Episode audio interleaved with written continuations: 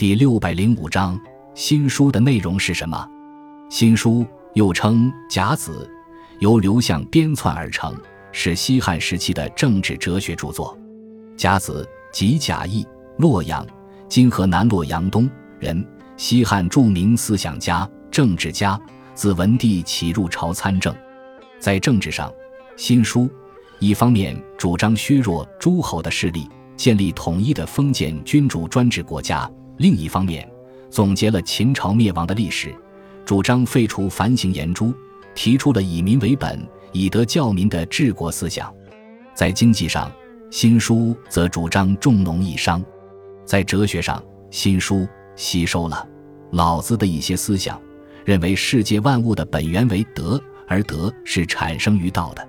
另外，新书中的哲学思想还有辩证法的因素。